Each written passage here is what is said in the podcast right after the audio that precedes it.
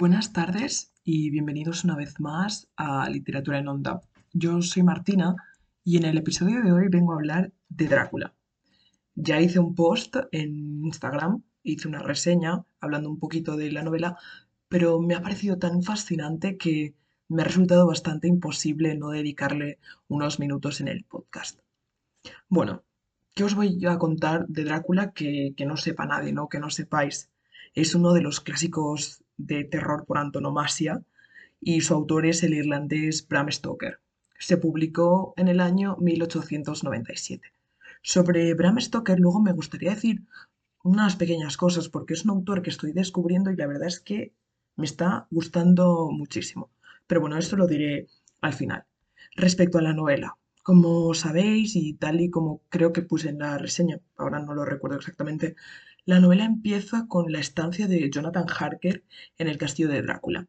Jonathan es un abogado inglés que viaja hasta Transilvania porque el conde acaba de adquirir unas um, propiedades en Inglaterra, pero necesita de la, ayuda de Jonathan para acabar de cerrar la operación. Así que en representación de la especie de inmobiliaria, Jonathan viaja hasta Transilvania y allí pues se entrevista con el conde para acabar de, de detallar las cosas. Em, eh, Drácula, el conde, lo recibe en su palacio y poco a poco Jonathan va a ir descubriendo un ser un tanto extraño. Un tanto extraño que lo va a llevar a situaciones complicadas, a situaciones en las que se va a cuestionar muchísimas cosas y que van a desembocar en que se cuestione su cordura, es decir, si está, si se está volviendo un poco loco, por así decirlo. Con la historia de Jonathan, ¿no? con la instancia en Transilvania, se abren una serie de historias que van a confluir con en la figura de, Drácula, es decir, el nexo común, el nexo común más potente, porque todas, las todas las historias están relacionadas, pero el nexo común más potente es Drácula. Drácula va a viajar a Londres y allí se abren las historias de diferentes personajes que tendrán, como digo, eh, ese nexo común en Drácula. Hay una parte después de la parte después de la estancia de Jonathan sí que parece que las historias se abren un poco aleatoriamente, pero luego llega otro punto en el que más o menos van tomando líneas argumentales eh, muy similares, se van unificando hacia, un, hacia una misma línea. Es decir, partimos de una línea principal, de un tronco común, que es Jonathan, luego se ramifican un poco, aunque no se llegan a separar, se ramifican las historias y luego se vuelven a unir y vuelven a acabar en, un tronco. Es una, una construcción, no es rara, pero sí es así porque responde a la, la construcción de la novela en cartas, en telegramas y en diarios personales.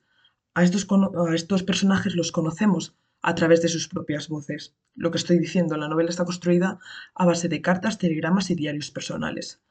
Yo pensaba que iban a predominar más las cartas, es decir, iba a ser más epistolar, pero lo que más predomina son eh, los diarios personales. Si hay cartas y hay telegramas, que es un, es un dato que me ha parecido muy curioso, muy, muy guay, ¿no? Porque es, um, los telegramas son como una especie de carta, pero muchísimo más reducida. Es la información en una línea o en poco más de una línea. Y me ha parecido muy interesante que, que tuviera telegramas, pero bueno, esto es secundario. Lo que más predomina son los diarios personales. Esto es algo que de verdad me ha sorprendido muchísimo y me ha gustado mucho. Creo que es una estrategia brillante, porque el terror que, consigue esta construcción de la novela es a través de la sugestión de los personajes. Es decir, a través de la sugestión de los personajes nos sugestionamos nosotros como lectores. Tal y como yo lo veo, si la novela estuviera escrita en tercera persona, ¿no? Con un narrador como si fuera una cámara de cine, Tendríamos una historia de terror, por supuesto, que podría dar muchísimo terror. Tendríamos una sugestión, pero sería solo la nuestra. De esta manera tenemos dos, la de los personajes y la nuestra. Y es algo que de verdad me ha gustado muchísimo, porque es una manera muy certera de conectar con los personajes. Es una manera muy, muy acertada de, de conectar con los personajes, porque al final nos identificamos más cuando alguien nos está hablando en primera persona o cuando nos muestra sus sentimientos de una manera mucho más abierta. Ya, os digo, me parece algo brillante. Pero en general, la novela es, es bastante inteligente, no solo por esto. Creo que sin utilizar recursos muy pomposos o fórmulas que podemos decir, jolines, está puesto con calzador, Bram Stoker logra dosificar la información de una manera muy, muy bonita. Em, acumula la información, la va acumulando poco a poco y se crea una línea ascendente que va a culminar en un clímax, una especie de fuegos artificiales. Y además es una línea ascendente que a mí me ha sorprendido, porque em, eh, también, a ver cómo lo explico, es una línea doble, es la de los personajes y la nuestra, porque en esta novela nosotros vamos recibiendo la información a medida que la van recibiendo los personajes. Eh, la gran mayoría de los personajes tienen la misma información, incluso menos que nosotros. Porque nosotros en muchísimas ocasiones sí que podemos intuir que es Drácula el que está haciendo que sucedan todas las cosas, pero los personajes no lo saben. Es decir, en la escala de conocimiento, digamos que nosotros ocuparíamos un peldaño superior.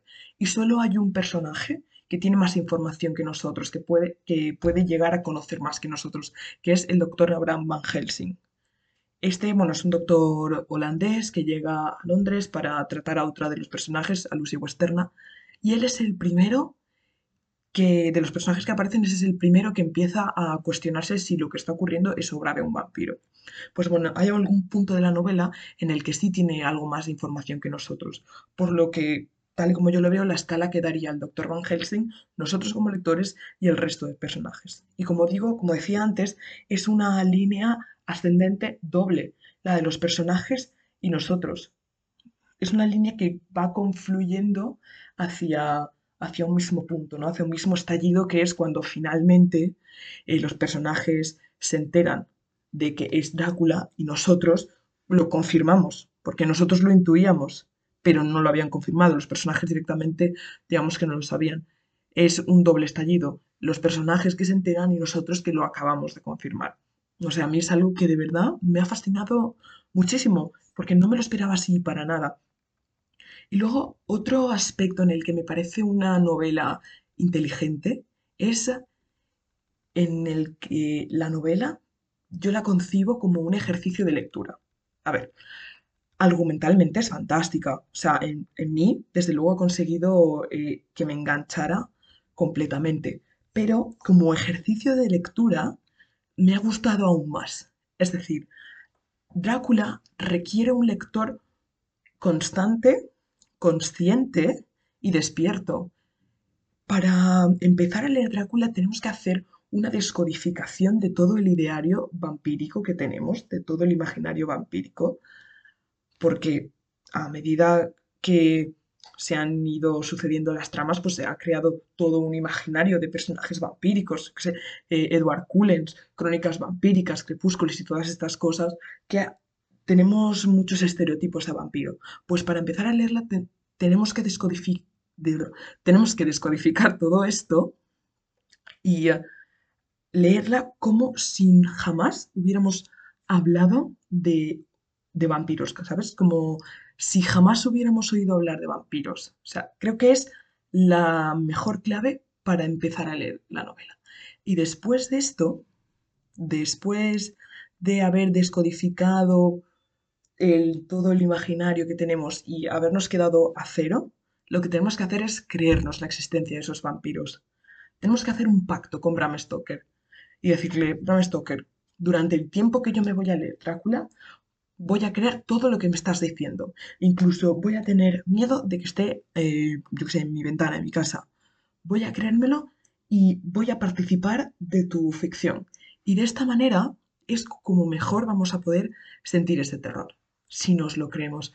Tal y como puse en, la reseña, el doctor Van Helsing es el que instiga muchas veces a los personajes a, que se lo crean, para, porque para poder eh, aceptar lo que está ocurriendo, deben desprenderse de sus um, creencias religiosas, de sus creencias empíricas y empezar a, eh, a dejar hueco en su mente para cosas que nunca hubieran imaginado, porque de esa manera es como van a poder enfrentar los problemas. Pues para nosotros es lo mismo. Tenemos que eh, creernos durante el tiempo que la vamos a leer que Drácula existe.